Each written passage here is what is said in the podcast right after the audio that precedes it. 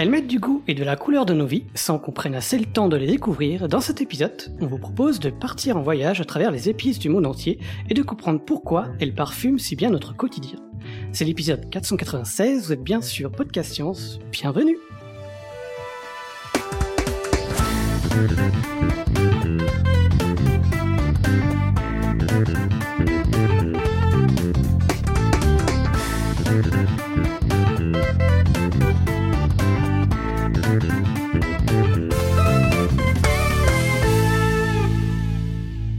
Et ce soir, donc on a Joanne depuis Paris. Tu nous dis aussi ton, ton du coup ton épice préférée Très bien. Moi, mon épice préférée, c'est le curcuma. Salut.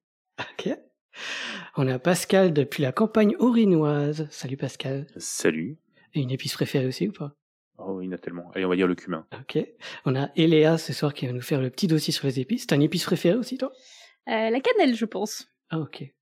Moi, je suis plutôt curry, mais après, va savoir si c'est vraiment une épice ou quoi que ce soit, j'en sais trop rien.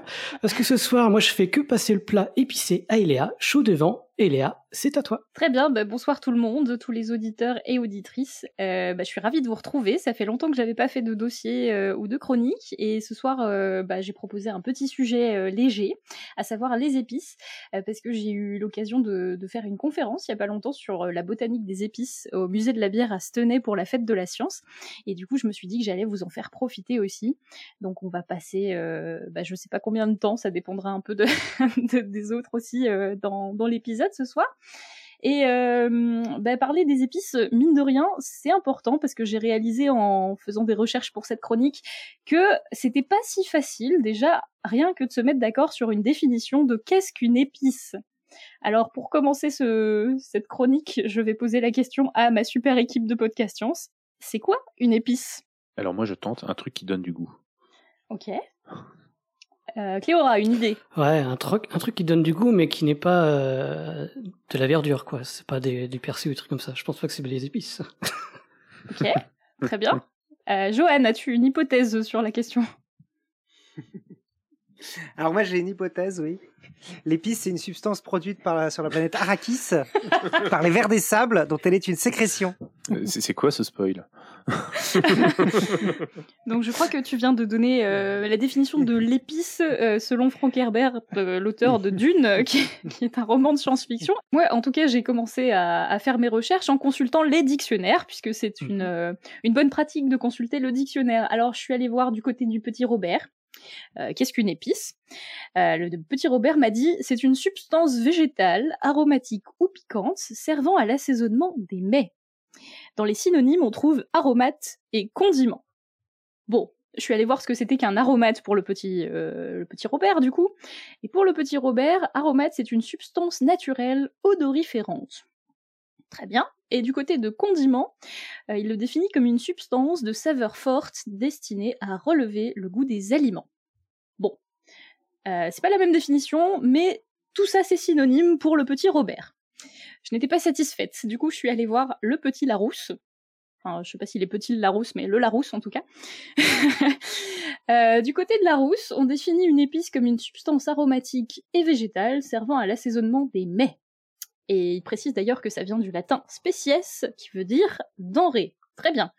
Donc je suis allée voir euh, dans les définitions de aromates et condiments, puisque ça a l'air un peu pareil pour, euh, pour le petit Robert, mais pas pour le Larousse. Euh, du côté de aromates, on trouve une substance parfumée d'origine végétale. Très bien. Et du côté de condiments, on trouve une substance seule ou une préparation. Exemple moutarde ou pickles, ajoutée aux aliments cuits ou crus pour en relever la saveur. Synonyme, épice. Bon, très bien. J'ai continué ma recherche en utilisant euh, Wikipédia, puisqu'il nous rend bien des services quand même. Et sur Wikipédia, on a une définition un peu plus poussée, puisqu'une épice, c'est une matière organique d'origine végétale, odorante ou piquante. Elle est principalement utilisée en petite quantité, en cuisine, comme conservateur, assaisonnement ou colorant, mais aussi en médecine, en teinturerie ou en distillerie. La notion d'épice se confond partiellement avec celle d'aromate et dans une moindre mesure de condiment. Voilà. ça précise un peu euh, que euh, ça viendrait du latin species, euh, substance, et que ce n'est que à partir du XIIe siècle apparemment que sous Charlemagne, une épice ça devient une substance aromatique et pas juste une substance quelconque. Je suis bien avancée. Alors, euh, quand, euh, quand, on fait ce genre de, recherche, on se rend compte que les épices, c'est quelque chose qu'on consomme au quotidien, qu'on achète, qu'on vend, qu'on mange. Et du coup, il y a des lois sur ces choses-là. Et donc, euh, bah, plutôt que d'utiliser le dictionnaire, je suis allée me tourner vers les normes et les grands organismes qui sont chargés de créer des définitions. Et là encore, eh ben, ils sont pas tous d'accord avec le terme épice. Donc, du côté de ISO, vous savez, la norme ISO, là, alors ISO, c'est euh, International Standardization Organization, parce que j'ai trop l'accent anglais.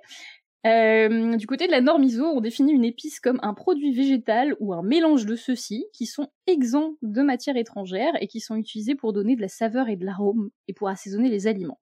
Le terme s'applique à la fois aux produits entiers et aux produits en poudre. Du côté de la FDA, la Food and Drug Administration, le terme épice désigne n'importe quelle substance végétale aromatique sous sa forme entière, brisée ou moulue, à l'exception des substances qui ont été traditionnellement considérées comme des aliments comme les oignons, l'ail et le céleri. Et du côté de la FAO, donc c'est la Food and Agriculture Organization, là ils disent que les épices ce sont des produits végétaux tels que les feuilles, fleurs, graines et racines qui sont riches en huile essentielle et en principe aromatiques. Elles sont essentiellement utilisées comme condiments. Bon, tout ça c'est très bien, euh, mais juste pour, euh, pour dire qu'on se rend compte que personne n'a la même définition d'une épice, alors ce que je vous propose c'est de la fabriquer un peu nous-mêmes et de se dire que finalement, si on revient euh, à la base de la base, un aromate, on pourrait considérer ça comme la partie plutôt aérienne d'une plante aromatique, donc une plante qui a des arômes, et qu'on utilise pour modifier l'arôme d'un plat et pour aromatiser quelque chose qu'on fait en cuisine. Du côté de l'épice, on pourrait considérer ça comme une partie d'une plante qui est destinée à rehausser le goût d'un plat et qui peut être conditionnée, euh, séchée en poudre, euh, broyée, etc. Donc, On a une question de Yves dans la chatroom qui demande si le cannabis est une épice. eh ben, si vous cuisinez avec et que ça change le goût, euh, probablement que vous pourriez considérer ça comme une épice. Euh, malheureusement, ça ne fait pas partie de la liste des plantes qui sont référencées euh, comme, des épices par les, administrations compétentes, et vous, vous le verrez peut-être plus tard. Donc, ça va, ça vous convient la différence entre aromate et épice pour l'instant? Genre un aromate, ce serait plutôt une plante fraîche ou sèche, mais plutôt une partie aérienne du style euh, le thym, le basilic, euh, le laurier, etc. Donc des feuilles ou des hautes plantes qu'on ferait, qu'on utiliserait pour euh, modifier. Donc si la- vous l'êtes si vous l'étiez persil, ce serait plutôt des aromates aussi. Par exemple, Ok. une épice, du coup, ça peut être n'importe quelle partie d'une plante qui contient des composés aromatiques, mais, mais qu'on utilise pour assaisonner un plat, quoi, pour rehausser le goût. Et ça peut être conditionné, du coup. Ça peut être une poudre, etc. Et un condiment, du coup, ce serait n'importe quelle substance destinée à assaisonner, qu'elle soit transformée ou pas. Et là, dedans, on peut avoir des matières minérales euh, ou autres. Donc, on pourrait mettre le sel, euh, on pourrait mettre tout, tout, tout produit qui ne vient pas d'une plante, mais les épices rentrent, du coup, aussi dans les condiments. Et donc le sel n'est pas une épice. Le sel n'est pas une épice, dans cette définition. Est-ce que ça vous irait comme définition? Moi j'aime bien, ouais. Ok. Très bien. Alors, on va rester là-dessus.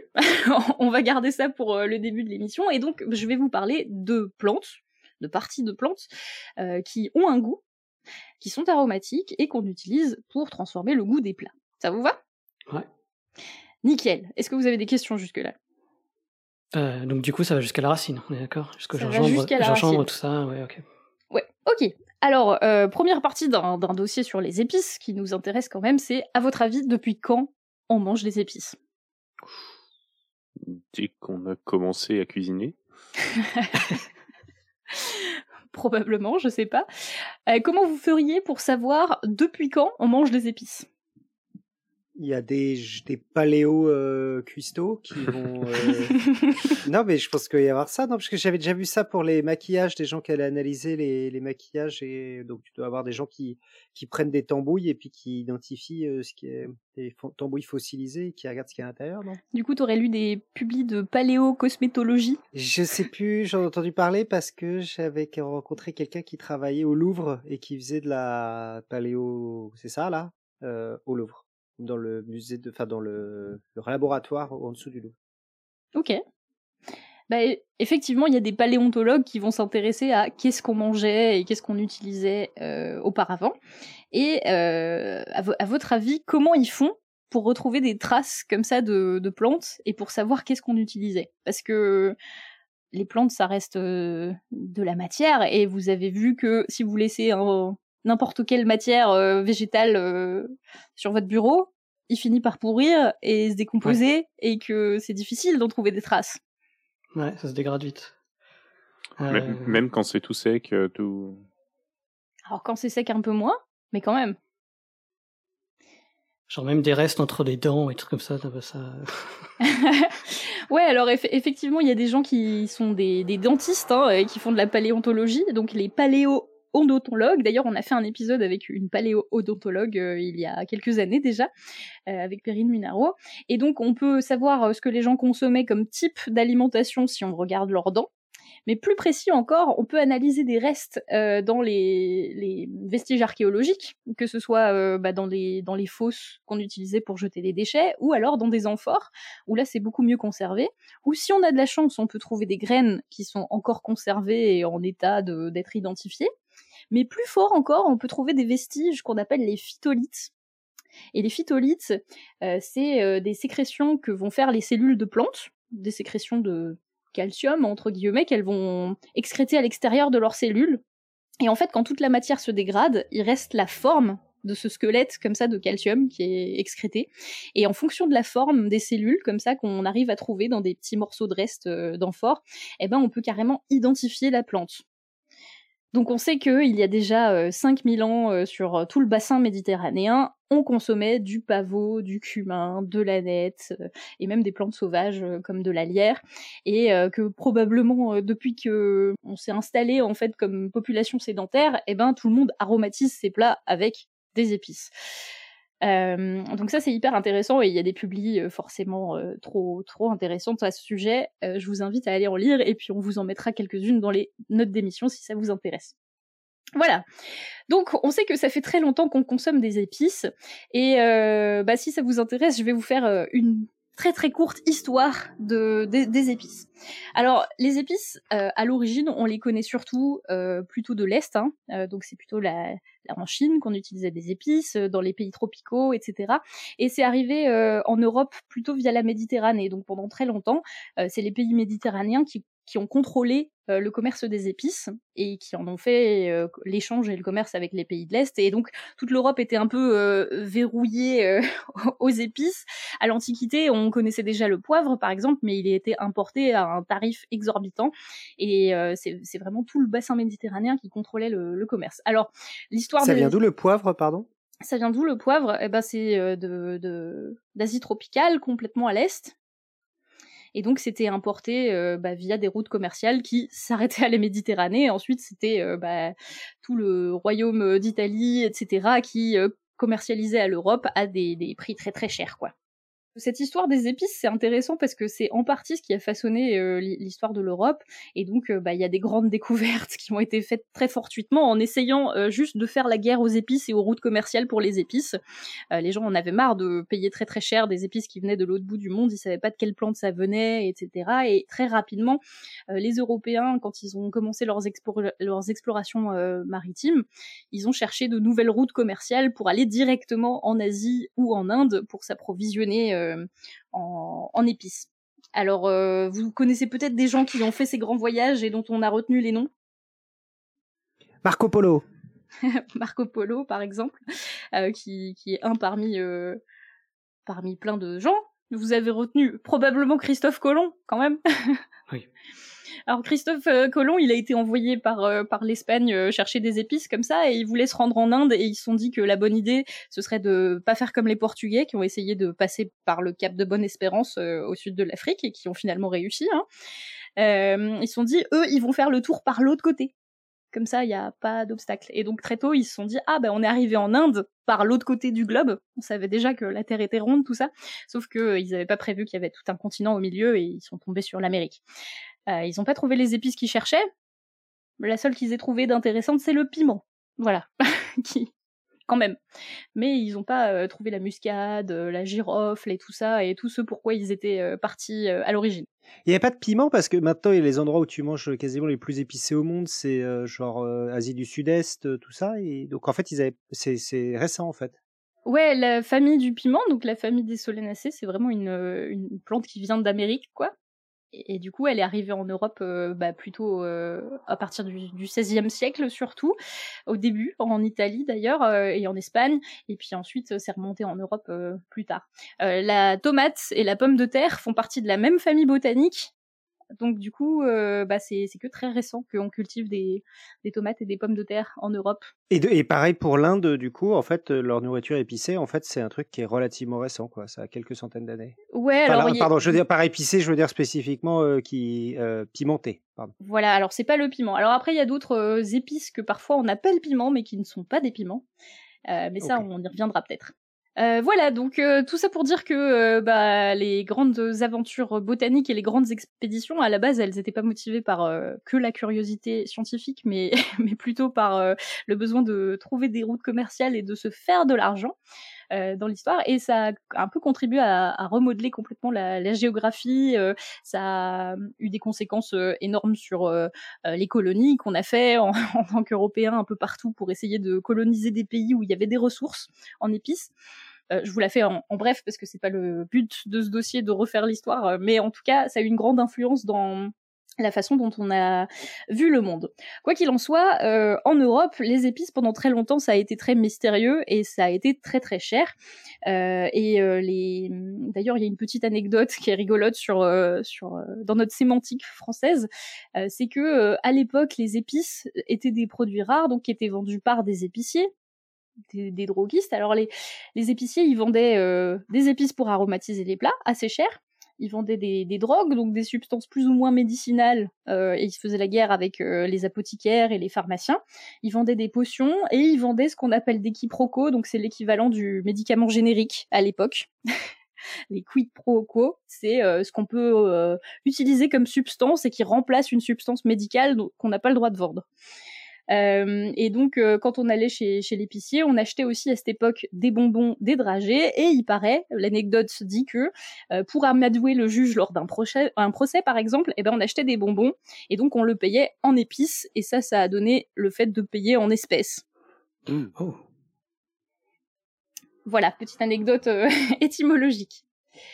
Euh, donc euh, pendant tout le, Moyen Âge, les, les épices c'était vraiment un truc qu'on achetait à tout va. On les achetait pour aromatiser les plats, on les achetait pour se soigner, on les achetait euh, juste parce que c'était folklorique euh, ou exotique et qu'on avait envie de montrer qu'on avait de l'argent.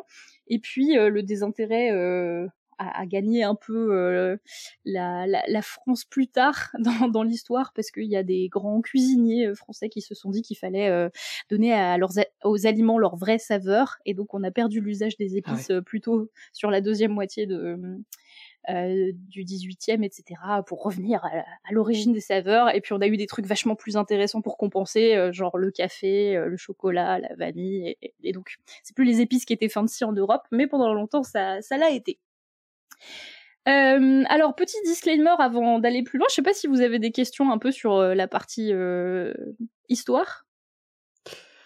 Alors moi non, mais j'ai vu une question de Yves qui était intéressante, c'était comme quoi il y a que les hommes qui mangent des épices, genre les piments par exemple. Alors il n'y a pas que les hommes qui mangent des épices, tout simplement puisque les épices c'est des parties de plantes. Et, que comme c'est des parties de plantes, eh ben elles se font aussi manger par tout un tas de d'animaux et d'espèces dans la nature. Et euh, bah, je, vais, je vais y revenir en fait. c'est une partie, c'est une partie que tu voulais euh, en parler aussi. Ouais, c'est une, une partie de plantes. Il n'y a, pas, a pas que nous qui mangeons des épices. Après, euh, on, on, est, à ma connaissance, la seule espèce qui qui ayons une pratique de la cuisine et de, euh, de la gustation aussi élaborée. Euh, donc on associe euh, des épices très précises pour faire des goûts très précis et puis on a développé une culture euh, assez incroyable autour de ça par rapport à d'autres espèces animales.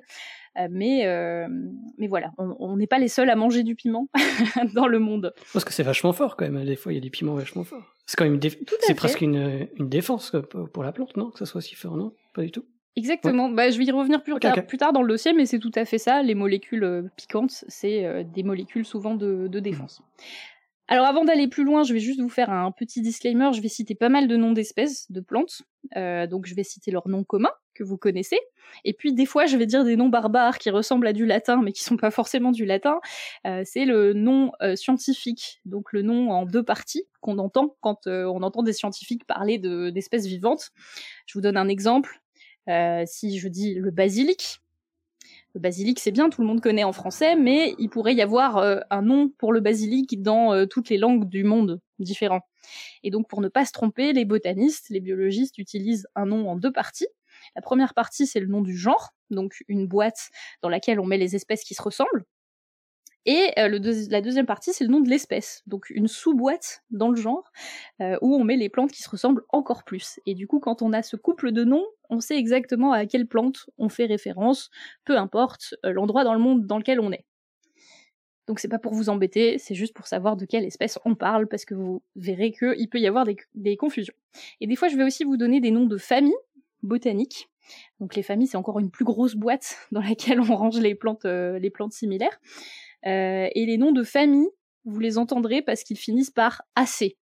Je vous donne un exemple, si je vous parle de la famille du chou, le chou, son nom scientifique, c'est Brassica oleracea, en deux parties, et donc la famille, c'est Brassicacées. Et donc, euh, pour l'instant, ça marche euh, comme ça, les noms de famille. On, prend le, nom du genre type et on rajoute l'extension pour dire que c'est une famille. Ok. Donc maintenant qu'on a fait ce petit tour d'horizon, euh, je vais revenir un peu à ma classification euh, de la FAO là, parce que euh, la FAO c'est un truc américain. Et puis en Europe, bah, on est européen et on n'aime pas trop les classifications américaines. Donc il y a euh, quelque chose qu'on a inventé qui s'appelle le Codex Alimentarius, qui est censé harmoniser les substances et les espèces de plantes qu'on utilise entre les États-Unis et l'Europe. Alors chez la FAO, euh, à la base, on classe les épices en neuf catégories précises. La première catégorie, c'est celle du poivre. Et dans le poivre, eh ben, il y a deux espèces qui sont acceptées dans cette classification, le poivre noir, qui s'appelle Piper nigrum, et le poivre long, qui s'appelle Piper longum. Ils n'ont pas du tout la même tête, mais euh, c'est- c'est du même genre botanique. Donc c'est des plantes de la même famille, c'est juste des espèces différentes. Ensuite, dans la deuxième catégorie, vous avez les piments.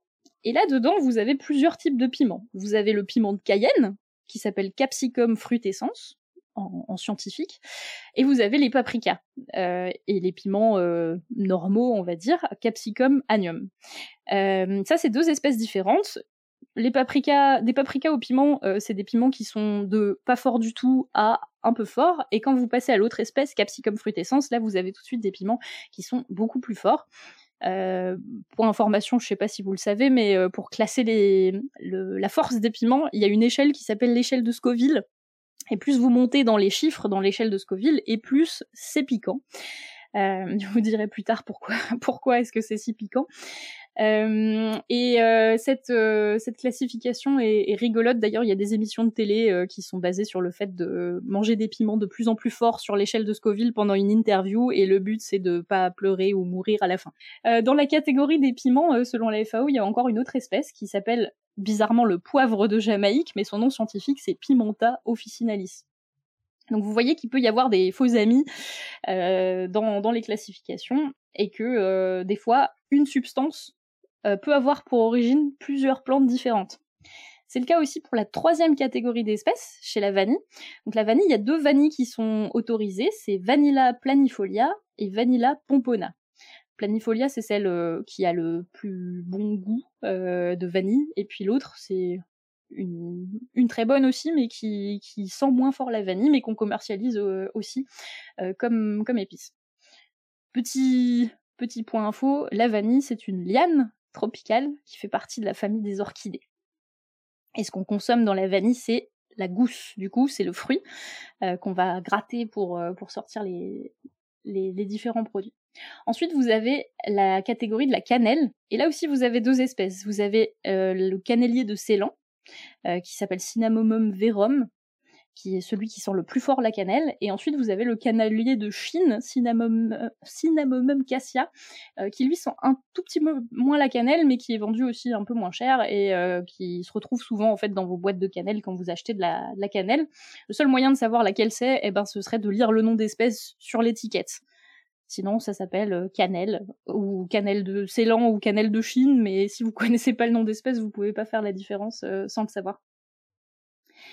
Ensuite, il y a une catégorie d'épices qui est le clou de girofle.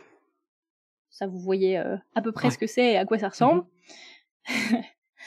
et ensuite, vous avez une nouvelle catégorie où là, vous avez plusieurs trucs. Vous avez la muscade, la cardamome, la cardamome noire, verte, etc. Parce qu'il y en a plusieurs. Ensuite, vous avez la catégorie des anis et des baies de genièvre. Et dans cette catégorie, ils rajoutent en plus le fenouil, le carvi, la coriandre, le cumin. Donc on voit qu'ils avaient plus assez de place dans leur catégorie et qu'ils ont tout mis euh, dedans en vrac. catégorie pour tout, ok. Euh, voilà, non mais ça, ça, continue. Vous avez ensuite le gingembre, dans lequel pour le coup il n'y a qu'une espèce, c'est Zingiber officinale, le gingembre. Et, et, ensuite, dans la dernière catégorie, ils mettent euh, le laurier, l'aneth, le safran et la poudre de curry. Oui. Alors ça, ça veut tout dire et rien dire, parce que le curry, en fait, c'est un mélange de plein d'épices souvent, et ça, on y reviendra peut-être à la fin de l'épisode si on a le temps. Le laurier est dans les épices. Le laurier est dans les épices, tout à fait. C'est pas un condiment. C'est pas un condiment, Mais ça mis pourrait dans être les un aromates. aromate. Un aromate, pardon, je voulais dire aromate. Oui. Ça pourrait être un aromate, mais là dans cette classification il y a. En réalité, euh, dans si on, on combine un peu euh, les, les normes de la FAO euh, et le Codex Alimentarius, etc., je suis allée voir, ça fait une liste de 242 espèces quand même. Mhm. dans lesquelles il y a aussi des plantes qu'on utiliserait comme aromates. Et donc, en réalité, ils utilisent toutes les plantes qui ont des arômes et dont on sent des arômes. Hein, si, si je schématise un peu, c'est un peu ça. Alors j'ai fait un grand tableau avec toute cette liste d'épices et je suis allée compter. Euh, dans cette euh, liste de 242 espèces, vous avez des plantes de 83 familles botaniques différentes. Et dans cette liste, il y en a 152 qui désignent spécifiquement comme des épices, donc selon la définition de euh, substance euh, qui peut être en poudre, en machin, euh, voilà, et 88 qui classent comme des herbes condimentaires Ah, ok. et non pas comme des aromates. Donc c'est vraiment compliqué comme comme euh, classification. Mais voilà, en tout cas c'est hyper intéressant à voir parce que quand on fait la liste et qu'on les classe par famille botanique, par exemple, les deux familles qui sortent en premier, c'est les lamiacées. Donc les lamiacées, c'est la famille de tout ce qui est euh, les menthes, la sauge, le thym, le romarin. C'est des plantes qui sont toutes de la même famille. Et je reviendrai euh, après sur pourquoi euh, du coup on les utilise comme aromates. Et vous avez aussi la famille euh, des apiacées. Donc l'apiacée, c'est la famille du fenouil, de l'aneth, tout- toutes ces plantes-là aussi. Euh, et ensuite la famille du gingembre, etc. C'est assez, rigolo à visualiser. On parle du bâton de réglisse dans la, chat, dans la chatroom. Alors, le bâton de réglisse, euh, ça c'est vraiment une... Il y a, il y a une plante qui s'appelle la réglisse Ouais. et qu'on qu'on utilise pour ce goût-là particulier de réglisse. Et après, euh, le, le produit, c'est-à-dire le bâton euh, gélatineux noir que je mange jamais parce que j'aime pas ça du tout, moi non plus. Ouais. eh ben ça c'est vraiment une préparation à base de sucre et de trucs, euh, mais je sais pas trop comment Ok. fait. Moi, moi, quand on parle de bâton de réglisse, je pense à, à la branche que je mangeais quand j'étais gamin. euh, Mhm. Ouais, bah à la base c'est une partie souterraine de plantes, Mhm. donc c'est une racine qu'on peut mâcher et qui a ce goût euh, de, de glycine. Et dans la racine, il y a un composé qui s'appelle la glycyrrhizine, du coup, qui donne ce goût. D'accord. Euh, mais bizarrement, je crois que c'est pas dans la liste des épices. Voilà. c'est ça a juste le goût de réglisse et c'est pas utilisé comme euh, une épice euh, spécialement dans les plats. Ça se mange tout seul, quoi. Alors, est-ce que vous avez besoin que je vous fasse un peu un rappel sur euh, bah, les, les, les familles de plantes et pourquoi on parle de familles de plantes ou ça va globalement? Comment ça, pourquoi on parle de famille plantes? Pour les, ra- pour les ra- rassembler ensemble, là? Ouais, Pourquoi ça existe? C'est ça que tu veux dire? Ouais, c'est ça. En gros, si je vous la fais courte, euh, on va se dire que euh, on parle de plantes pour un organisme à partir du moment où il est capable de faire de la photosynthèse lui-même. Hein. Donc il y a des grands groupes d'organismes, euh, il y en a qui savent pas faire de la photosynthèse, comme les animaux par exemple, euh, voilà. Et il y en a qui savent faire de la photosynthèse, et là on parle de la branche de l'évolution qui s'appelle la lignée verte, et dans lesquelles on va retrouver euh, successivement euh, les algues, les mousses, les fougères, les, les, ce qu'on appelle les gymnospermes, donc c'est toute la famille des sapins, les conifères, etc. Et puis les plantes à fleurs. Et au sein de ces grands groupes, en fait, selon les d'abord des caractéristiques morphologiques, mais ensuite la façon dont les plantes ont évolué et ce qu'on a compris euh, de leur histoire évolutive, on les a rangées dans des boîtes qu'on appelle les familles. Euh, et du coup, dans chaque famille, il y a des caractéristiques qui sont un peu similaires euh, dans les groupes de plantes. Donc, par exemple, dans les lamiacées, dont je vous parlais avant, la famille de la sauge, etc., il y a des glandes à huile, et donc c'est des plantes dont on va souvent extraire des huiles essentielles euh, qui ont une certaine composition, etc. Donc quand on connaît une famille botanique, on peut extrapoler des fois euh, des caractéristiques euh, chimiques ou biologiques ou morphologiques. Et donc c'est intéressant de raisonner comme ça quand on fait de la botanique. Hmm. Voilà, petite parenthèse. Donc si je reviens à ma liste, c'est intéressant aussi parce qu'on se rend compte que des épices, euh, il en vient de vraiment toutes les parties de la plante. Alors, la partie euh, la plus commune à laquelle vous penseriez pour une épice, ce serait laquelle? La graine. La graine. Ouais. Alors, la graine ou le fruit? Oh. ça, c'est piégeux comme question. Ah, c'est piégeux comme question. Hein. Alors petit rappel de biologie végétale du coup. Hein. Une plante, c'est constitué d'une racine souterraine qui en général est chargée d'absorber euh, de l'eau et des minéraux. Hein, si je schématise, et puis une partie aérienne avec une tige, des feuilles qui font la photosynthèse, et euh, la partie reproductrice de la plante, c'est la fleur. Donc dans la fleur, il y a plusieurs parties. Il y a les pétales, Hein, qui, euh, si je schématise, servent à attirer les pollinisateurs, etc. Enfin bref, euh, ont plein de, mm, plein de fonctions euh, bizarres et variées. à l'intérieur, vous avez les parties mâles et les parties femelles de la plante. Et donc les parties mâles produisent du pollen, la partie femelle, eh ben, c'est l'ovaire, et quand il est fécondé par un grain de pollen, ça va devenir le fruit. Des fois, la graine, elle est toute seule, donc elle est nue, c'est une graine sèche, et des fois, il va y avoir un fruit autour. Par exemple, si vous avez une pomme, eh ben, vous avez des pépins de pomme qui sont les graines, et à l'extérieur, vous avez le fruit, la pomme. Alors, c'est encore un cas particulier, mais, euh, mais voilà, ça, ça, fonctionne comme ça. Donc, si on parle de euh, graines, tu penses à quoi, Pascal? Alors, là, tout de suite, je pensais à la coriandre, par exemple. Euh, au poivre. Au poivre. Au poivre. Euh, après, euh, cumin, carvi. Euh, ok. Alors, bah, le poivre, le poivre, du coup, c'est le premier piège, c'est pas une graine seule, en fait, c'est le fruit en entier, puisque c'est une baie. Donc, dans cette baie, il va y avoir une graine. Donc, donc là, le poivre, on peut le classer dans, dans la partie fruit ou, ou, la partie baie, une baie comme la myrtille, par exemple. Euh, si vous prenez juste la graine, vous avez un exemple de quelque chose qui est classé comme euh, une, une, épice et qui est euh, assez rigolo, c'est la graine de roucou. Ça vous dit quelque chose? Pas du tout. c'est une, une, plante tropicale qui s'appelle Bixa orellana et donc c'est un fruit piquant rouge comme ça qui a une tête improbable et à l'intérieur vous avez des petits grains rouge que vous pouvez écraser et ça fait un colorant rouge vif qu'on utilise absolument partout dans l'industrie agroalimentaire et que on connaît sur les étiquettes comme E60B. C'est ça qui colore le cheddar, euh, c'est ça qui euh, donne voilà, c'est ça qui donne du rouge euh, à vos viandes et vos poissons des fois sur vos étiquettes. Et eh ben ça ça vient d'une plante et à ma connaissance, il n'y a pas encore d'alternative de synthèse, ça vient vraiment d'une plante et de cette plante là qui est classée comme une épice alors qui du coup est utilisé plus comme un colorant que comme un aromate parce que ça n'a pas un goût euh, très spécial. Euh, donc vous pouvez retrouver effectivement des fruits ou des baies, et là en exemple bah, vous pouvez avoir euh, le poivre par exemple, la coriandre. Est-ce que vous pensez à d'autres parties de plantes? La racine? La racine? Alors un exemple de racine. Moi j'ai juste gingembre en tête, mais après... Voilà, par exemple, le rhizome, donc la partie souterraine Du, du, gingembre, c'est effectivement une, une racine, une partie souterraine, changeant. Autre partie? La feuille. La feuille, tout à fait. Alors la feuille, là, vous pouvez penser à toutes les herbes aromatiques de la planète, je pense. Dont le fameux laurier de tout à l'heure. Dont le fameux laurier, effectivement. D'autres parties peut-être. euh, Alors sur, sur la feuille, euh, il y a des exemples aussi qui, qui sont rigolos. euh. Je sais pas si vous connaissez la feuille de kaffir, qu'on appelle aussi le citron kombava. Oula, ça me dit rien. C'est euh, vraiment le goût euh, de la... des, des spécialités thaï, thaï- thaïlandaises. Euh, c'est un citron en fait dont on peut utiliser la feuille et qui donne vraiment un, un goût Ah euh, oui, oui, oui. caractéristique. On peut aussi utiliser la pelure du fruit pour donner un goût et d'ailleurs il y a des épices euh, qui sont Les zestes ou euh, des trucs des- comme ça. Voilà les Ah ouais. zestes.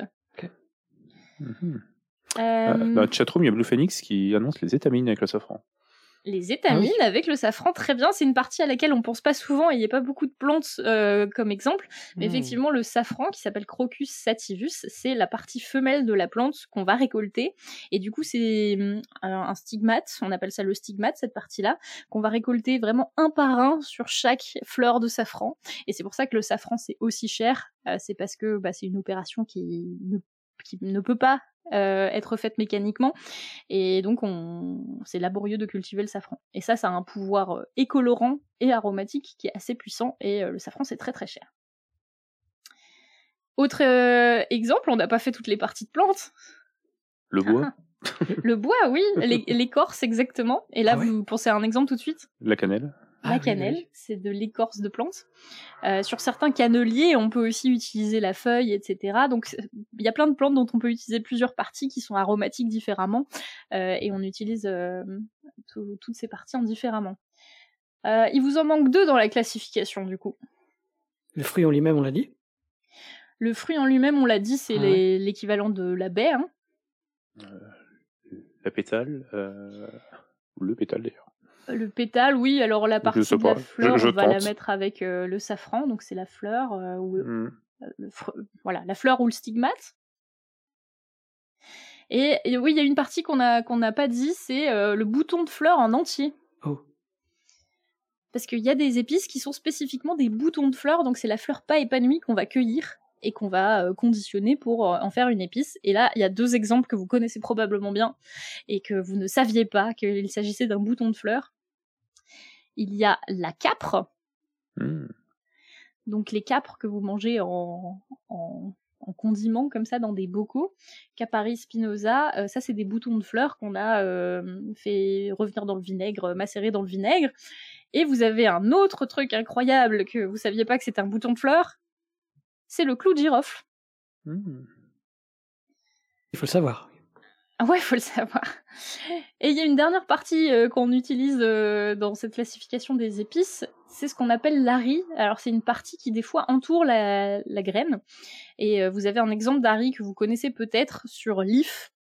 L'if, c'est une plante un peu ornementale qu'on trouve dans les cimetières, etc. Et sur les ifs, des fois, vous voyez des espèces de fruits rouges. En fait, c'est pas un fruit puisque vous avez une graine noire comme ça, et euh, il y a une partie euh, charnue comme ça euh, qu'on peut, qui est d'ailleurs comestible. La graine est toxique, mais la riz est comestible. C'est rouge vif. C'est pour attirer les oiseaux et disperser les graines. Et cette partie de la riz, du coup, enfin cette, partie qu'on appelle la riz, là, on s'en sert pas dans le cas de l'if, mais pour une plante qu'on appelle Myristica fragrans et qui est la noix de muscade, eh ben on l'utilise et c'est l'épice qu'on appelle le massi. euh, qui est utilisé beaucoup dans des plats africains d'ailleurs, euh, le, le massi, euh, en parallèle de la noix de muscade. Donc, on peut utiliser à peu près n'importe quelle partie d'une plante aromatique pour, euh, pour faire les plats, et euh, la liste est très longue. C'était pour vous donner quelques espèces, quelques exemples d'espèces. Ça va sur cette partie? Ouais, donc c'est dingue, t'as vraiment toutes Mhm. les parties, quoi, possible. Oui, alors toutes les plantes sont pas aromatiques pareil, Ah hein, oui, c'est vraiment des, des familles spécifiques et des espèces spécifiques euh, qu'on utilise pour ça. Euh, mais c'est hyper intéressant de se dire que n'importe quelle partie d'une plante peut finalement être aromatique. Et là, on va se poser la question de pourquoi est-ce que ces parties de plantes peuvent être aromatiques ou Ouais. devenir aromatiques? Surtout l'écorce, par exemple. surtout les corps. à quoi ça sert? Alors, euh, du coup, il va falloir qu'on passe un peu dans euh, la chimie, s'il n'y a pas de questions jusqu'ici. Non, on peut y aller pour la chimie, ouais. Mhm. Très bien. Alors, euh, je, vais, je vais faire des rappels très, très basiques, hein, mais euh, vous savez que euh, quand on parle de chimie, on parle de matière. La matière, c'est quoi? C'est des molécules. Les molécules, c'est composé de quoi? C'est composé d'atomes. Ça, ça doit vous évoquer normalement de vagues souvenirs de l'école où on vous a parlé du tableau périodique des éléments de Mendeleïev, où on vous dit il y a plein d'atomes différents qui composent la matière. dans la matière organique, c'est-à-dire celle qui compose les êtres vivants, euh, il y a quand même des atomes principaux qui reviennent beaucoup et qui s'organisent en grosses molécules. Euh, c'est euh, le carbone, l'azote, l'oxygène, le phosphore, le soufre et l'hydrogène. C'est ceux qui reviennent le plus.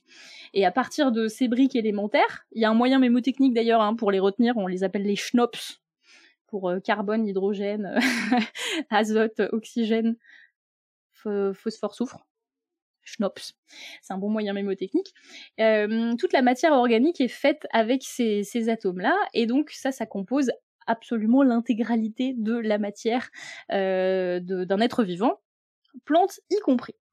Alors les plantes, elles ont un petit avantage supplémentaire, c'est que euh, quand elles doivent faire de la chimie, eh ben, leur matière première, c'est l'air ambiant, littéralement, puisqu'elles utilisent le dioxyde de carbone. comme, comme matériau de base pour construire toutes les molécules euh, possibles et imaginables. Euh, donc elles utilisent euh, le dioxyde de carbone, l'eau, et grâce à l'énergie du soleil, elles les convertissent en sucre et elles rejettent du dioxygène que nous ensuite on peut utiliser. Donc ça c'est la différence entre les organismes qu'on appelle autotrophes, qui mangent tout seuls, autotrophes, et les organismes hétérotrophes comme nous, qui ont besoin de manger de la matière organique déjà prête pour fonctionner. Donc la photosynthèse euh, est le mécanisme qui permet de faire ça, et c'est vraiment le super pouvoir des plantes. Donc les plantes, euh, quand on parle de comment euh, elles, fonctionnent, il y a, un mot qui est, un peu barbare, mais qui dit quand même ce qu'il dit. Quand un organisme vivant utilise des réactions chimiques pour fabriquer sa matière, la matière dont il a besoin pour fonctionner, on parle de métabolisme. Donc c'est l'ensemble de toutes les réactions chimiques qui ont lieu dans un organisme. Et chez les plantes, on dit souvent qu'il y a deux types de métabolisme. Il y a un métabolisme primaire, c'est celui qui leur sert à vivre et à se construire euh, vraiment de base. Et dans ce métabolisme primaire, vous trouvez des sucres, des glucides, des protéines et des lipides, le gras, euh, qui servent euh, respectivement de source d'énergie pour les sucres, de matériel de construction par exemple pour les protéines, ou de réserve pour les lipides je schématise un peu, hein, parce que ces classes-là sont pas complètement imperméables et c'est pas une fonction pour un type de molécule, mais vous voyez un peu l'idée. Et elles ont aussi tout un autre métabolisme qu'on désigne souvent par le métabolisme secondaire, qui leur sert pas vraiment à se construire euh, elles-mêmes, mais qui leur sert à faire tout un tas d'autres choses, c'est-à-dire euh, bah, survivre à l'environnement, euh, résister à l'exposition du soleil, donc euh, comme crème solaire si vous voulez, hein, comme antioxydant pour attirer des pollinisateurs, pour repousser des, des, prédateurs, etc. Et dans, dans ce métabolisme secondaire, du coup, vous avez vraiment une myriade de composés qui ont des têtes et des, formes différentes absolument hallucinantes. Euh, vous avez une catégorie de molécules qu'on appelle les phénols, qui vont servir euh, à la défense ou au développement de la plante. Vous avez euh, ce qu'on appelle les terpènes. Dans les terpènes, vous allez avoir toutes les molécules aromatiques dont on va parler là quand on parle d'épices. Vous avez aussi des composés toxiques, comme les alcaloïdes, et là vous allez retrouver des produits que vous connaissez comme la nicotine par exemple, qui sert de défense à la base pour la plante. Tout ce qui est phéromone aussi, c'est là-dedans j'imagine voilà tout, tout, ce qui est phéromones. Après, les phéromones, on parle euh, moins de phéromones quand, quand, on est chez les plantes, mais chez les animaux, les phéromones rentreraient un peu dans le métabolisme secondaire, effectivement. Mmh. Euh, les plantes ont aussi des hormones hein, pour signaler leur euh, mécanisme bio, enfin pour signaler les, les, les fonctions biologiques et adapter leur fonctionnement. Euh, vous avez aussi toute une classe de composés soufrés. Enfin bref, c'est vraiment très très varié.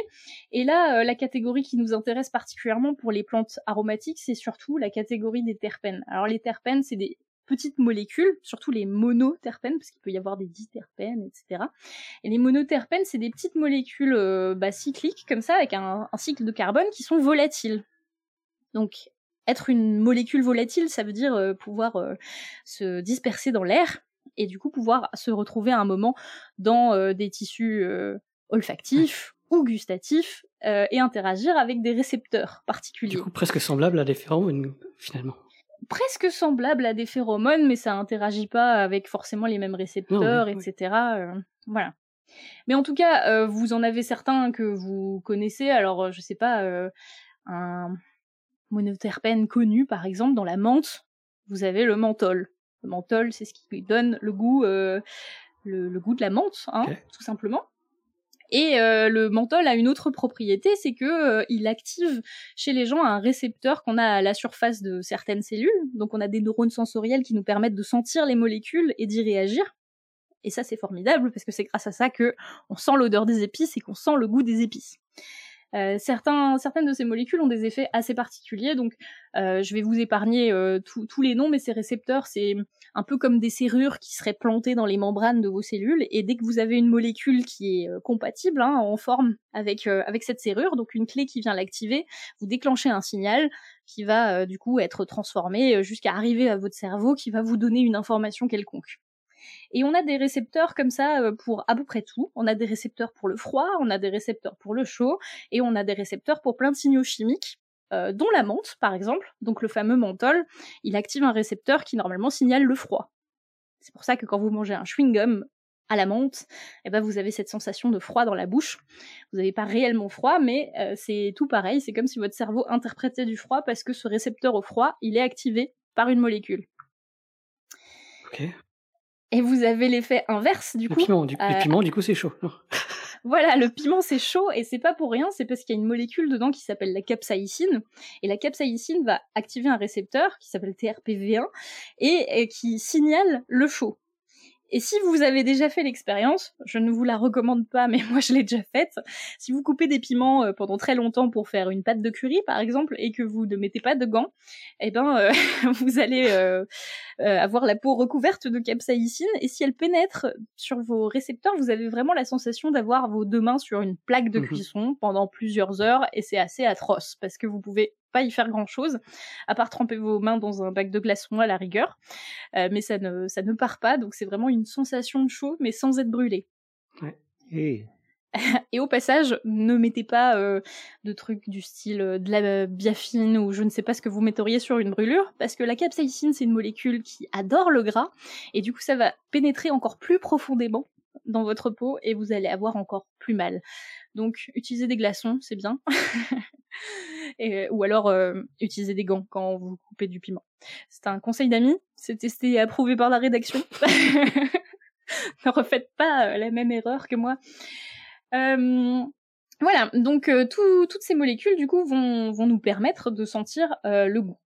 Et alors là, je vous ai donné deux exemples assez simples, hein, mais dans toutes les espèces végétales, vous allez avoir des composés, des terpènes majoritaires et minoritaires, et finalement, toutes ces plantes vont produire un cocktail de molécules, et pas juste une molécule, qui souvent est très complexe à analyser et qui va faire le bouquet aromatique de chacune de votre plante. Et ça, c'est hyper intéressant euh, parce que euh, bah, tous les goûts que vous sentez, toutes les plantes que vous utilisez en épices, c'est vraiment une combinaison de molécules euh, dont va résulter le goût que vous sentez. Certaines vont activer euh, des récepteurs, euh, voilà, au chaud, au froid, à autre chose, et puis euh, et puis la combinaison de tout ça va vous donner une sensation dans la bouche incroyable. Ah, mais du coup, si on combine de la menthe et du piment, ça fait du chaud-froid, ça devient, bah, ça devient tempéré, quoi, non? Eh ben, ça va donner une sensation de chaud en même temps qu'une sensation de froid, et ça va être très bizarre. Il y a peut-être d'autres exemples qu'on peut reprendre sur des, des, des choses qui ont cet effet. Alors, je vous ai, là, je peux vous parler un peu de peut-être quelques épices qu'on utilise couramment et des molécules qui font qu'elles sentent ce qu'elles sentent. Ok. Euh, je peux vous proposer de commencer par. euh, Bah alors la menthe, on l'a déjà dit. La menthe, on en a parlé. C'est donc un groupe d'espèces de la famille des Lamiacées. Et euh, le menthol, il active ce récepteur TRPM8, il s'appelle, euh, pour donner la sensation de froid. Alors il y a trois espèces qu'on connaît beaucoup euh, en, France. Il y a la menthe aquatique, c'est une menthe sauvage que des fois vous pouvez trouver euh, dans la forêt, en bordure de ruisseaux, etc. et qui a vraiment un très fort euh, goût de menthe, un peu particulier. Vous avez la menthe verte, menthe aspicata, et vous avez la menthe poivrée, qui est un hybride des deux précédentes. Donc c'est vraiment un croisement qu'on a fait pour faire cette variété-là de menthe poivrée. Et elles n'ont pas tout à fait le même goût parce qu'elles n'ont pas le même cocktail du coup de monoterpène. Donc ça c'est juste un exemple. Ensuite, bah, on pourrait parler par exemple de la cardamome si vous voulez. Est-ce que vous avez déjà goûté la cardamome? Oui. Alors la cardamome, il y a il y a deux, deux, espèces de cardamome. La vraie, c'est, elle s'appelle Eletaria cardamomum. Et euh, il y a une cardamome qui est une fausse cardamome qu'on appelle la cardamome noire, qui s'appelle Amomum subulatum. Et ça, cette plante, je sais pas si vous arrivez à deviner la famille dans laquelle elle est. Si vous voyez juste la graine, c'est un peu difficile parce qu'on utilise finalement le, fruit et la graine. Hein. Mais si vous voyez la plante en entier et que vous regardez une fleur, eh ben ça vous étonne pas, elle est dans la famille du gingembre. Et donc, pour le savoir, il faut vraiment là regarder la partie aérienne de la plante. Si vous regardez un plant de gingembre et que vous regardez un plant de cardamome, là vous vous dites ah oui effectivement, ça a un peu la même euh, la même tête. Mais euh, j'ai un doute parce que tu n'arrêtes pas de dire cardamome depuis le début. Moi je pensais qu'on disait cardamone. C'est autre chose ou je rêve totalement? Euh, Je sais pas si on dit cardamone, mais en tout cas la plante s'appelle la cardamome. Euh, alors j'ai vérifié effectivement. Enfin j'ai vérifié. Je me suis posé la question aussi. ouais, j'ai cherché. Et a priori, c'est bien cardamome. Euh... Ah d'accord, bah tu vois, j'avais. Euh, comme quoi, on en apprend tous les jours. Toi aussi, t'as dit cardamone toute ta vie? Ouais. Avec les gens qui rigolaient derrière toi sans te le dire. eh ben, c'est parfait. Vous aurez au moins appris un truc ce soir, c'est qu'on dit cardamome et pas cardamone. Mais du moment que vous savez de quelle espèce vous parlez, finalement, vous pouvez dire ce que vous voulez. Hein. Oui, oui, c'est juste une zingibéracée au final. Donc, euh. Exactement. donc, euh, dans, dans ces, ces, plantes, il y a vraiment un mélange aromatique assez complexe. Et puis, il y a euh, une dizaine de, de, monoterpènes majoritaires. Et il y a encore plusieurs dizaines d'autres qui contribuent au goût. Donc, c'est un mélange aromatique qui est assez complexe. c'est aussi quelque chose qu'on utilise comme ça, une réaction sur les, nos neurones euh, sensoriels, c'est aussi quelque chose qu'on a utilisé pour des infections des dents, des gencives, pour les congestions des poumons, les douleurs d'estomac. Enfin, ça a été recommandé pour ça dans les médecines traditionnelles. Et du coup, il y a beaucoup de médecines euh, asiatiques, vous me voyez venir, hein, euh, où il y a beaucoup de, plantes qui ont été utilisées aussi pour des affections du, quotidien. Alors, j'ai trouvé une anecdote qui était assez rigolote. Souvent, les épices, on leur associe également un effet aphrodisiaque voilà, manger des épices, euh, ça donnerait du peps, etc. Euh, ça ferait bander, c'est génial. et là, pour cette, euh, cette espèce-là, apparemment, son usage le plus répandu, c'est que ça neutralise l'odeur de l'ail en fin de repas. Du coup, je me demandais si c'était pas corrélé et si finalement son côté aphrodisiaque lui viendrait pas du fait de masquer des odeurs désagréables du reste du repas. ok. Voilà. Euh, qu'est-ce que je peux vous raconter encore? Alors, il y, a une épice dont on parle pas, pas très souvent, euh, et peut-être que vous la connaissez ou pas. C'est le caloupilé. Oula. Ça vous dit quelque chose? J'ai jamais entendu parler. Caloupilé. Alors, son nom scientifique, c'est Muraya Koenigi. Et en anglais, ça se dit le curry leaf, la feuille curry. À l'île Maurice, ça s'appelle le caripoulet. Et du coup, c'est une feuille qui ressemble un peu à la feuille de laurier, mais rien à voir parce qu'elle est dans la famille des oranges, les rutacées.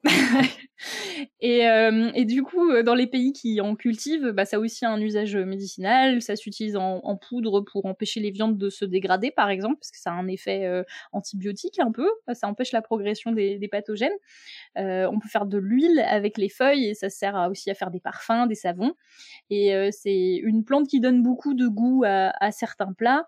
Et récemment, un truc intéressant, c'est que euh, en se repenchant sur, euh, sur cette plante-là, au-delà de ses mentions d'usage euh, traditionnelles, on a découvert que certaines molécules, comme la grinimibrine, eh ben, elles pouvaient potentiellement inhiber la croissance de cellules cancéreuses et que peut-être dans le futur, on pourrait l'utiliser comme anti-cancéreux.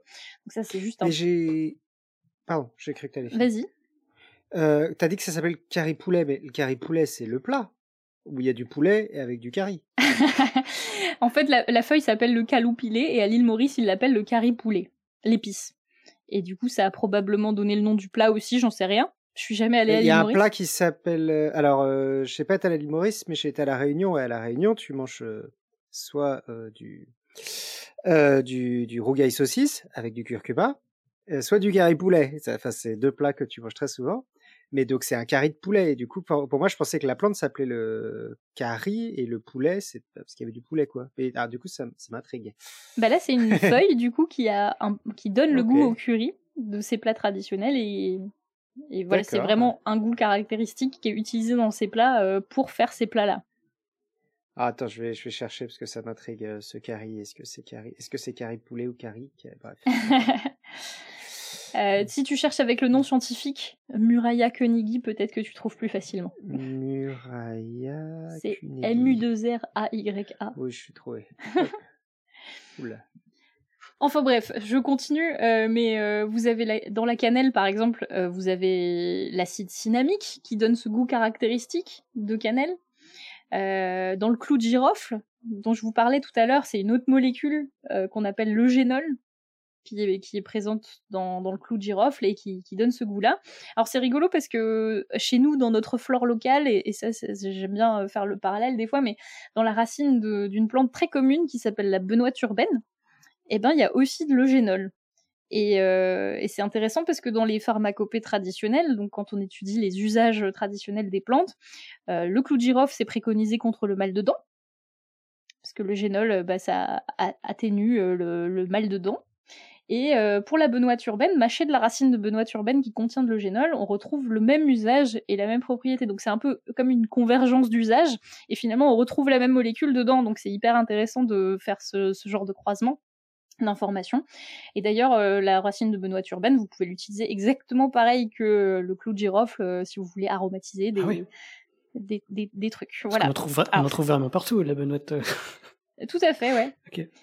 Alors faut l'accueillir à la bonne saison euh, pour qu'elle sente vraiment le génol, mais mhm. euh, mais du coup vous pouvez l'utiliser pareil. Et donc euh, ça aussi c'est un truc rigolo, c'est quand on s'interroge aux épices, finalement on les achète plus parce qu'elles viennent de loin que pour ce qu'elles peuvent nous apporter, alors qu'on a des équivalents qui sont assez intéressants et qu'on pourrait réutiliser. Voilà, mais je, continue mon, mon, inventaire. dans la muscade, c'est assez rigolo parce que bah, vous avez deux parties qu'on utilise. Vous avez la noix, de muscade au milieu que vous mhm. râpez en poudre, etc. Hein, pour euh, faire des spätzle, les Alsaciens connaissent. et, euh, et, vous avez aussi la riz, euh, donc la partie qui l'entoure. Et là, la riz, nous, on l'utilise jamais en, en, France. On, on c'est que dans, dans, des pays plutôt tropicaux où on utilise cette partie-là pour la cuisine, mais ça a aussi un goût hyper particulier et hyper intéressant. Et euh, juste une parenthèse pour la muscade, donc il y a tous les composés aromatiques euh, qui, qui, lui donnent son goût, etc. Mais par contre, il y a aussi deux composés qui rendent la noix de muscade toxique. Donc on, vous dit souvent, il faut ah. pas manger de noix de muscade. Ok. Trop de noix de muscade en tout cas. Alors je suis allée chercher les doses, apparemment il vous faudrait 7 grammes de noix ah de muscade. Euh, pardon, il vous faudrait 10 grammes de noix de muscade pour risquer en mourir. Euh, à partir d'une noix, vous sentez des effets un peu psychotropes, puisque du coup les deux molécules euh, dedans ont des effets psychotropes. C'est la myristicine et l'élémicine. Faut réussir à la manger quand même, parce que. Faut réussir à la manger, ouais. Euh, ça fait, fait, ça fait combien une noix en grammes Ça fait 7 grammes en moyenne. Donc c'est plus d'une noix pour commencer à mourir. Voilà, il faut plus d'une noix pour vous sentir mal. Et apparemment, on savait ça depuis l'Antiquité. Il y a même un proverbe latin qui dirait que une noix c'est bon, deux noix nuisent et trois noix tuent. Donc si vous voulez tuer votre voisin, vous savez ce qu'il vous reste à faire. il faut euh, râper trois Je suis en train d'imaginer le, le, pauvre mec, ouais, c'est ça, qui, qui, tué, enfin, qui, qui s'est tué en, en, lui font trois noix d'affilée. ça, ça prend du temps à râper en plus. Parce que c'est fort, il hein, faut y aller quand même. Ouais. Donc, euh, donc voilà, vous le savez maintenant, vous êtes prévenus. Euh, si vous vous intoxiquez à la noix de muscade, euh, c'est parce que vous n'avez pas écouté Podcast Science. Euh, voilà, bon, le piment, on l'a rapidement dit, mais euh, la molécule, c'est la capsaïcine hein, qui, qui agit. Et alors, c'est rigolo, puisque je vous disais que ça interagissait avec les récepteurs, euh, les, ce qu'on appelle les nocicepteurs, les récepteurs à, à la douleur, qui nous font sentir le monde extérieur, quoi. Et maintenant, dans les pharmacies, vous voyez des gels à la capsaïcine pour soulager la douleur. Et en fait, ça va vous donner une sensation de chaud, comme ça, en activant vos récepteurs TRPV, et on se rend compte que pour calmer une douleur, eh ben, euh, si vous créez une sensation de chaleur ou de froideur euh, artificielle, eh ben, ça peut simplement ça vous soulager parce que ça fait comme un, espèce de court-circuit euh, du, du, signal de la douleur. Et donc, c'est une piste thérapeutique qui est envisagée en ce moment parce que euh, bah, sinon les, seuls trucs qu'on a c'est euh, les dérivés des opiacés qui nous shootent un peu et qui nous empêchent de sentir la douleur mais ça ça a plein d'effets secondaires. Et donc euh, des gens se penchent sur des, trucs un peu alternatifs et plus doux pour apaiser la douleur chronique par exemple. Voilà, donc je... Mais ça, ça existe pas déjà? Parce que genre, par exemple, ça m'arrive de me bloquer l'épaule et l'autre jour, j'ai acheté une crème en pharmacie et ça fait très chaud la crème tu le sens, ça, ça chauffe quoi. Bah, c'était peut-être euh, soit un gel à la capsaïcine, soit un gel à autre chose qui chauffe aussi. D'accord, ok, peut-être pas forcément ça alors. Mais qui donne cet effet de chaleur et effectivement juste de mettre une bouillotte euh, sur le ventre quand t'as mal au ventre, et eh ben ça soulage aussi et donc euh, bah c'est pas réinventer la roue, mais c'est juste qu'il y a des molécules qui sont capables de faire ça très directement et très efficacement et que on se dit qu'il serait intéressant à, à réexplorer. Alors je vous fais quand même un petit passage sur le poivre Ouais. Hein donc, pour vous qui, est, qui est une baie, donc. Qui est une baie. Euh, donc vous aviez euh, deux, espèces, vous avez le poivre noir, Piper nigrum. Hein et puis l'autre c'est le long, le long, ça, ouais. Voilà le long dans la classification FDA. Et alors, est-ce que vous savez pourquoi on a des poivres de couleurs différentes dans nos étagères? La maturation? Ouais. Ah ouais. Donc, le poivre vert, c'est la baie qui n'est pas mûre et que vous pouvez manger fraîche. Le poivre rouge, du coup, c'est la baie qui est mûre. Elle devient rouge comme la tomate. Et du coup, elle est séchée d'une certaine façon pour garder la couleur rouge. Ensuite, si vous la faites euh, sécher vraiment euh, sans, ce conditionnement particulier, eh ben, elle devient noire. Et si vous enlevez la petite peau autour, parce que c'est une baie, donc euh, il y a mhm. une enveloppe autour de la graine, si vous avez bien suivi, si vous la dépossédez de, son enveloppe, eh ben c'est en dessous c'est blanc. Mhm. et du coup, quand vous mangez du poivre gris, c'est de la poudre et c'est un mélange de l'intérieur de la baie du poivre blanche et de la coque noire qu'on n'a pas enlevée. Mais tout ça, ça vient d'une seule espèce. C'est pareil, quand on nous vend du poivre au baie rouge, par exemple, bah, c'est juste du poivre avec les baies rouges, euh, du poivre. et eh ben du coup, la baie rouge, c'est encore autre chose. Ah, c'est encore autre chose, ouais. Donc la baie rouge, euh, j'ai oublié le nom botanique. Euh, faudrait que je vous le recherche, mais la baie rouge c'est encore une autre plante et là pour le coup, euh, bah, on rajoute des baies rouges dans l'assortiment de poivre parce que bah, c'est moins cher et coûteux de mettre de la baie rouge qui reste rouge que, que de faire sécher le poivre pour qu'il reste rouge. Ça va, je suis claire? Ah ouais. Hmm. donc pour le poivre, c'est vraiment la, la, star chez nous. Je pense que c'est l'épice qu'on consomme le plus et ça depuis l'Antiquité. Hein. Euh, donc euh, on, peut, on peut retrouver si on cherche dans des textes, des textes de Pline l'Ancien qui racontent que bah, les importations de poivre ça coûtait euh, chaque année plusieurs millions de sesterces. Et j'ai trouvé un texte où ça disait 50 millions de sesterces. Du coup je suis allée chercher un convertisseur de sesterces, en ligne. Et alors? Et donc, d'après le convertisseur, une sesterce, c'est 0,76 euros. Donc, à l'Antiquité, on dépensait 38 millions d'euros pour juste importer du poivre. Ah oui c'est beaucoup. C'était déjà la mondialisation à l'époque. Euh. C'était déjà la mondialisation. voilà, et comme il faut toujours une anecdote euh, historique, je peux vous parler de Pierre Poivre, du coup, dont le nom n'a absolument rien à voir avec le poivre. Désolée. Donc euh, pour, pour le poivre, le nom ça vient du, du sanskrit, c'est une, épice qui avait un nom en indien qui s'appelle Pipali et c'est devenu Pépéri en grec et ça ça a donné Piper en latin euh, et donc c'est son nom scientifique Piper nigrum.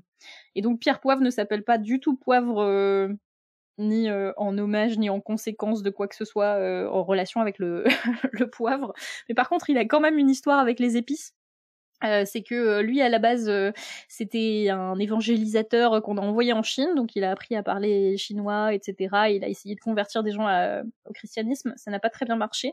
Du coup on l'a renvoyé chez lui. Et en chemin il s'est fait couper une main. Enfin bref une histoire sordide qui fait qu'il a il a abandonné sa carrière de missionnaire un peu, euh, mais par contre, euh, il s'est lancé, euh, il s'est lancé dans le dans le commerce de muscadiers et de girofliers et il les a introduits dans les îles Mascareignes qui appartenaient à la France, donc l'île Maurice et la Réunion, et du coup c'est grâce à lui que on s'est affranchi de la production d'autres pays et qu'on a gagné beaucoup d'argent en, en produisant de la muscade et des clous de girofle nous-mêmes dans les ce qui devrait devenir les futurs dom-tom après quoi.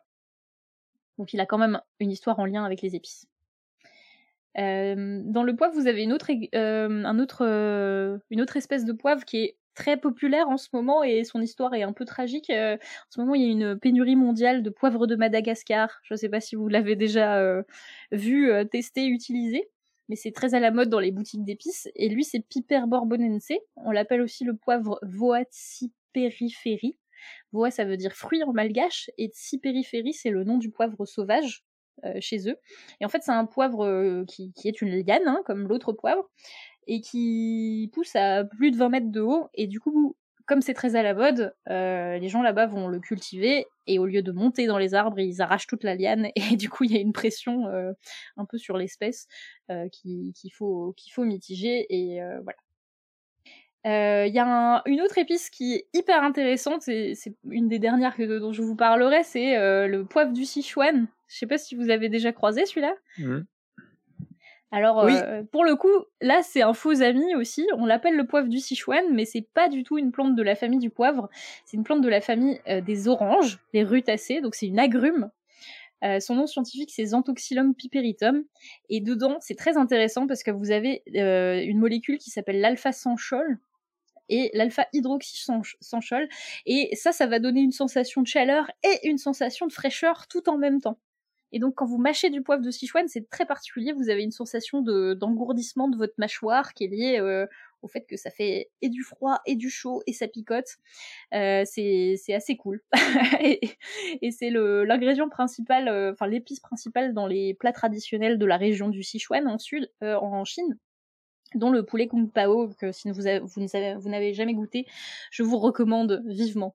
Euh, voilà, et la dernière... Euh, non, allez, avant-dernière. Je vais vous parler du safran quand même, dans le crocus. Euh, donc je vous avais dit que c'était hyper difficile de, de cultiver du safran. L'espèce c'est Crocus sativus et du coup pour contribuer au goût du safran, il y a plus de 150 molécules dans le cocktail aromatique, donc c'est très complexe. Et euh, ce qui donne le goût particulier et la couleur du, safran, c'est euh, le safranal. Et le safranal, c'est une molécule qui se libère d'une autre molécule après le séchage, et donc on ne peut pas consommer du safran vraiment frais, il faut le faire sécher pour qu'il développe son arôme. Et ça c'est intéressant aussi parce qu'il faut que certaines épices subissent une préparation avant de sentir tout ce qu'elles sentent. Comme le vin, quoi comme le vin, exactement. Mais donc les arômes du vin, c'est aussi des arômes qui viennent de ces plantes qu'on utilise euh, pour pour faire ça. Donc c'est en l'occurrence l'arôme du raisin euh, qui, qui, va se développer euh, pendant le processus de maturation du vin. Et ça, c'est une science géniale. Et la, dernière plante dont je voulais vous, vous parler, c'est pour deux raisons. C'est que d'une, on a visité un musée avec l'équipe de Podcast Science qui était dédié à cette plante-là. Et l'autre, c'est parce que bah, j'ai passé deux ans à faire de la recherche sur un groupe de composés qui est dans cette plante. la plante dont je vous parle, c'est la moutarde. Donc la moutarde Brassica nigra, tu, te souviens Pascal de cette visite formidable? Tout à fait. Alors est-ce que tu peux nous expliquer comment on fabrique la moutarde? Alors on, prend les graines, on met un peu de, on, les, on les écrase, on met un petit peu de vinaigre et puis et puis, puis voilà. Et puis voilà, donc effectivement on part de la graine de la moutarde. Donc c'est une graine d'une plante qui s'appelle Brassica nigra euh, et qui fait partie de la famille du chou. Ok? Et donc, on l'écrase, on l'écrase, et au bout d'un moment, quand on l'écrase, on a fait le test au musée parce qu'ils nous font faire de la moutarde nous-mêmes, c'est génial. Et ben, ça développe cet arôme piquant et ce goût piquant. Et amer. Et, amer, et amer, tout à fait.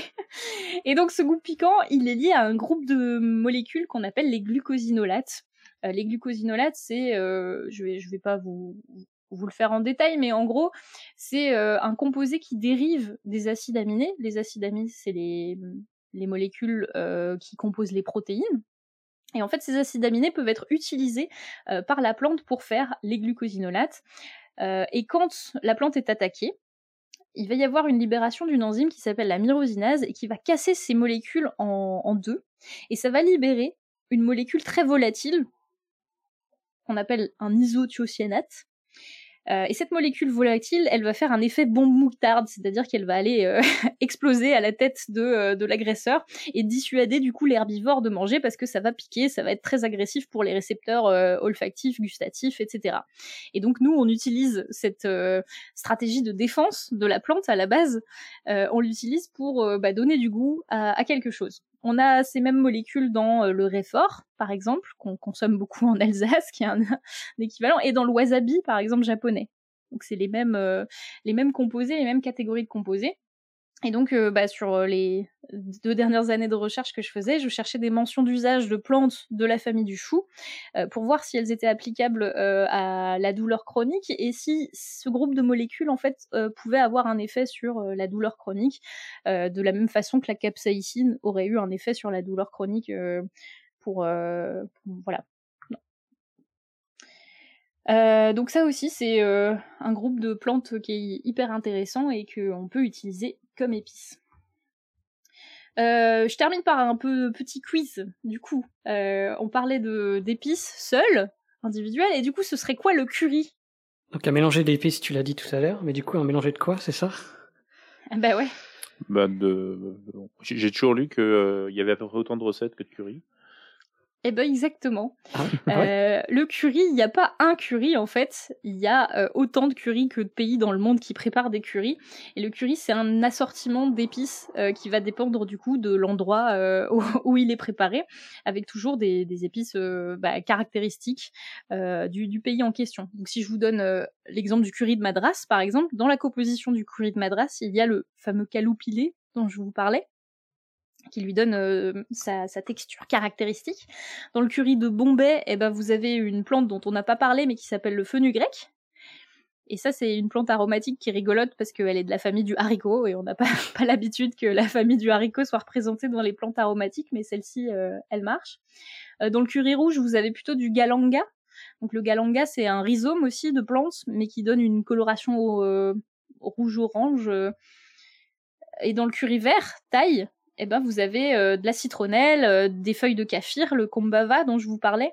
Et c'est ça qui donne vraiment l'odeur euh, de, des épices de la Thaïlande. Quand vous sentez ça, vous avez vraiment l'impression d'arriver dans, dans, dans, la cuisine thaïlandaise, quoi. C'est assez, assez fou. vous avez les curries garam masala. Le garam masala, c'est garam, ça veut dire chaud, et masala, c'est un mélange d'épices, donc un mélange d'épices chauds et c'est vraiment caractéristique de la cuisine indienne, de la cuisine réunionnaise, de la cuisine euh, mauricienne.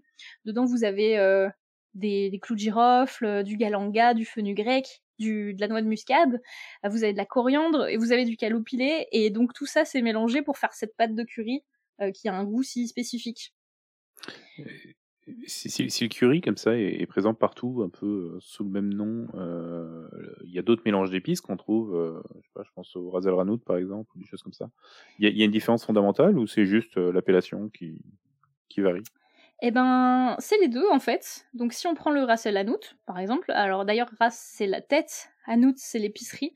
Du coup, quand l'épicier propose le ras el hanout, c'est le meilleur de la boutique en fait, de l'épice. Euh, et donc il y a autant de recettes de ras el que d'épiciers aussi. Euh, certaines recettes de ras el vont jusqu'à 50 ingrédients, donc c'est quand même pas rien. Euh, et dedans, vous pouvez retrouver de la cannelle, du gingembre, de la coriandre, du cumin, de la noix de muscade, du poivre, du galanga. Enfin, c'est vraiment les composantes de base. Et après, les recettes varient. Euh, chez nous aussi, hein, on a une forme de curry peut-être, euh, si on prend, je sais pas, les herbes de Provence ou le bouquet garni, finalement, c'est une combinaison de d'aromates ou d'épices que nous, on utilise pour nos plats français. Mmh. voilà, le mélange de cinq épices, souvent qu'on utilise dans la cuisine chinoise, pareil, c'est un mélange de cinq épices qui reviennent régulièrement. Et là, vous allez retrouver la badiane de Chine, alors qu'on appelle l'anis étoilé et qui n'a rien à voir avec l'anis vert, du coup, hein, c'est une autre plante. Euh, il faut pas les confondre, c'est pas la même plante. Euh, vous avez le poivre du Sichuan, la cannelle, le clou de girofle. Euh, vous avez euh, ce, genre de plantes et ça a vraiment le goût des plats chinois que vous pouvez retrouver quand, quand c'est cuisiné avec ça. vous avez le zartar. Je sais pas si vous avez goûté le zartar. Ça me dit rien, ça. C'est un mélange d'épices plutôt, plutôt du, du Maghreb. Et du coup, on utilise une variété de thym particulière qu'on appelle d'ailleurs le thym zartar. On utilise de l'origan, du calaman, qui est une plante de la famille des lamiacées, donc de la sauge et tout ça. On utilise du sésame et aussi du sumac. Et ça, c'est un mélange vert comme ça qu'on va mettre euh, mélangé à l'huile d'olive sur euh, des, des, manaïches, donc du pain euh, plat que vous pouvez retrouver un peu dans les pays du Liban, etc. Et vous cuisez ça avec les épices et c'est vraiment délicieux. Et euh, moi, c'est un, de mes trucs préférés. Ça me rappelle vraiment des souvenirs. Donc j'aime beaucoup cette épice. Vous avez aussi les, le mélange de curry japonais, peut-être que vous avez cuit, enfin que vous pouvez cuisiner dans avec des, des currys euh, Ouais, qui, qui viennent du Japon, le shishimi, si ça vous dit quelque chose. C'est un mélange de curry japonais où vous avez du zeste de mandarine qui lui donne une couleur orange très forte. Puis vous avez aussi du sésame, euh, du pavot, euh, du piment. Et là, ils rajoutent aussi des algues nori. Donc, dans la cuisine japonaise, on utilise des algues comme, euh, comme épices ou comme condiments pour relever le goût et donner un petit côté euh, umami Umami, c'est le, fameux sixième goût qui, existe euh, au Japon et qui est très bien décrit. Le petit goût de reviens-y supplémentaire que, qu'ils ont en plus de, tous nos goûts à nous. Euh, voilà, je ne sais pas s'il y a d'autres épices euh, auxquelles vous pensiez et sur lesquelles vous vouliez être renseigné, mais tout doucement j'arrive à la fin de ce, dossier. Je sais pas si vous avez des questions encore. Non, on avait fait le tour, mais euh, du coup, euh, au début, ouais, quand tu disais les index, tout ça, tu n'avais pas cité la moutarde, justement. Et j'attendais justement la fin pour savoir si tu allais parler de moutarde ou quoi que ce soit. Du coup, tu l'intègres comme épice euh, également. Ouais, alors la moutarde, c'est une épice parce que ces graines peuvent être utilisées euh, comme, enfin voilà, pour changer le goût des plats. Et, du coup, on la prépare quand même comme un condiment, c'est-à-dire que c'est une préparation qui se conserve longtemps et qu'on peut utiliser longtemps pour altérer l'arôme des plats parce qu'on va le mélanger avec du coup du vinaigre, euh, de l'eau, du sel, etc. C'est pas, c'est une préparation en, en entier. Mais la graine de moutarde en elle-même peut être considérée comme une épice. Et le produit fini, la moutarde, là, c'est plus un condiment. Euh, donc je, veux juste euh, terminer cette euh, chronique juste peut-être pour revenir sur les aspects médicinaux en fait. quand on étudie l'histoire du monde hein, en général et, même de l'Europe, on se rend compte que si les épices elles ont autant d'importance, c'est pas que pour leur aspect culinaire, mais aussi pour leur aspect médicinal. Parce que toutes ces molécules elles sont fabriquées par la plante pour se protéger, etc. Donc elles ont un effet sur la biologie des autres organismes. Et ces effets-là, eh ben, on les a utilisés et on en a tiré profit dans euh, notre pharmacopée. Donc une molécule qui va repousser par exemple euh, la prolifération d'un champignon, d'une bactérie ou quoi, eh ben on peut l'utiliser comme un antibiotique, un antifongique, un antiviral, etc. Euh, c'est logique en fait quand les a utilisés pour, pour ces usages-là et quand on les teste, eh ben la plupart du temps ça marche.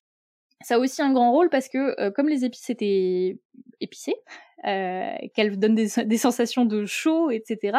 Euh, dans notre conception, avant d'avoir euh, toutes les notions de physiologie, d'anatomie et de médecine qu'on a maintenant, on théorisait la médecine selon des, des, grands, des grands courants, donc les maladies étaient liées à de la froideur ou de la chaleur. On avait des tempéraments qui étaient associés aux différentes humeurs et aux différentes températures du corps.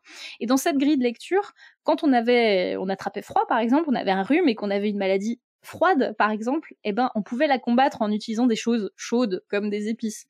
Donc c'est une grille de lecture un peu simpliste, mais euh, ça explique aussi pourquoi euh, les épices étaient au cœur de, des pharmacopées. Et euh, maintenant, il y a tout un regain d'intérêt pour euh, ces substances-là et pour ces, pour ces épices, pour les repasser au crible de la science et des outils de chimie qu'on a, qu'on a maintenant, euh, parce que ça va nous permettre de découvrir de nouvelles molécules ou de nouvelles stratégies thérapeutiques pour des maladies sur lesquelles bah, il nous manque des outils.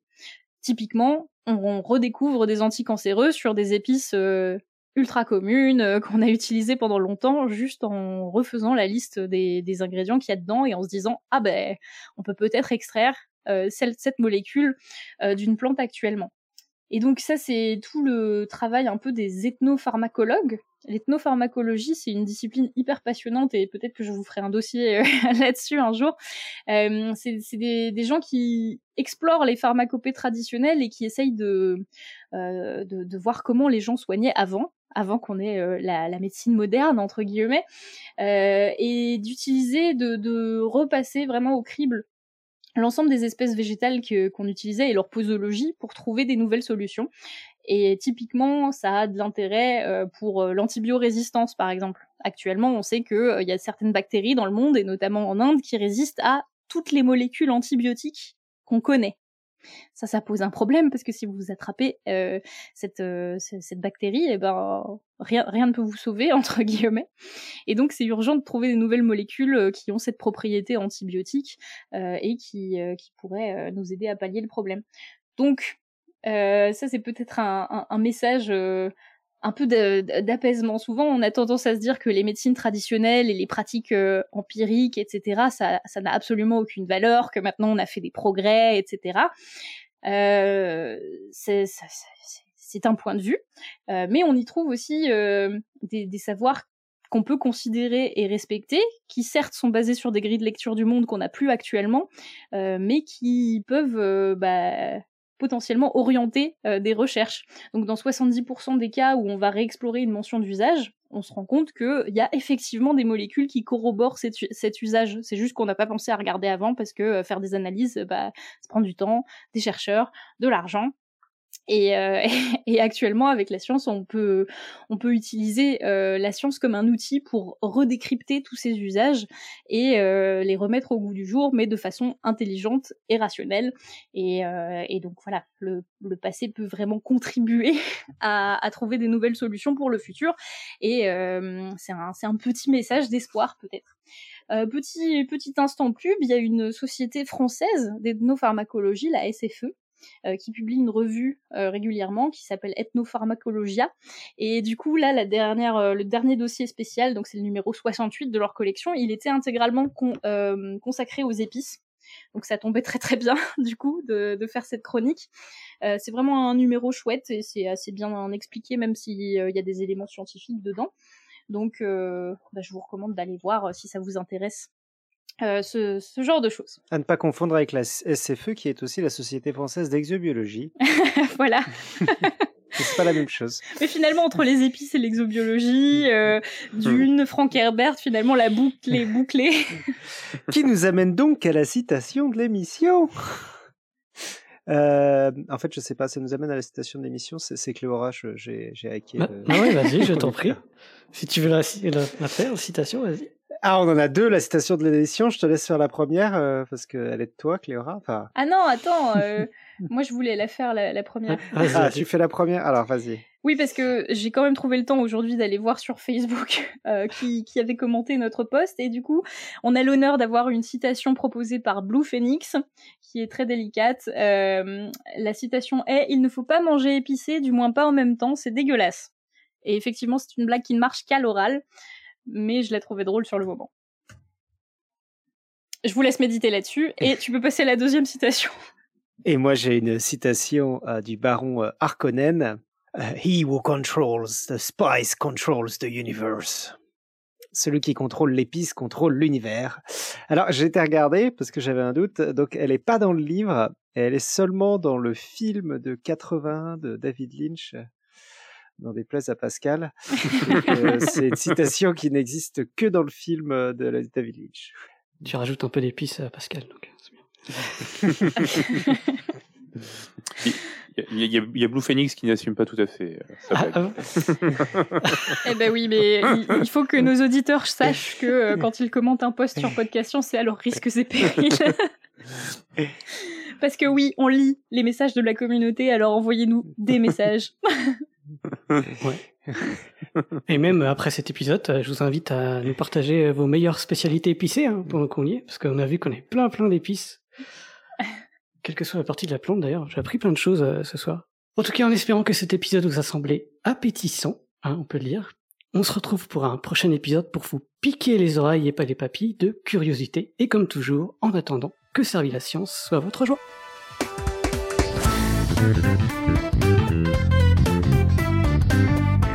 Mm-hmm.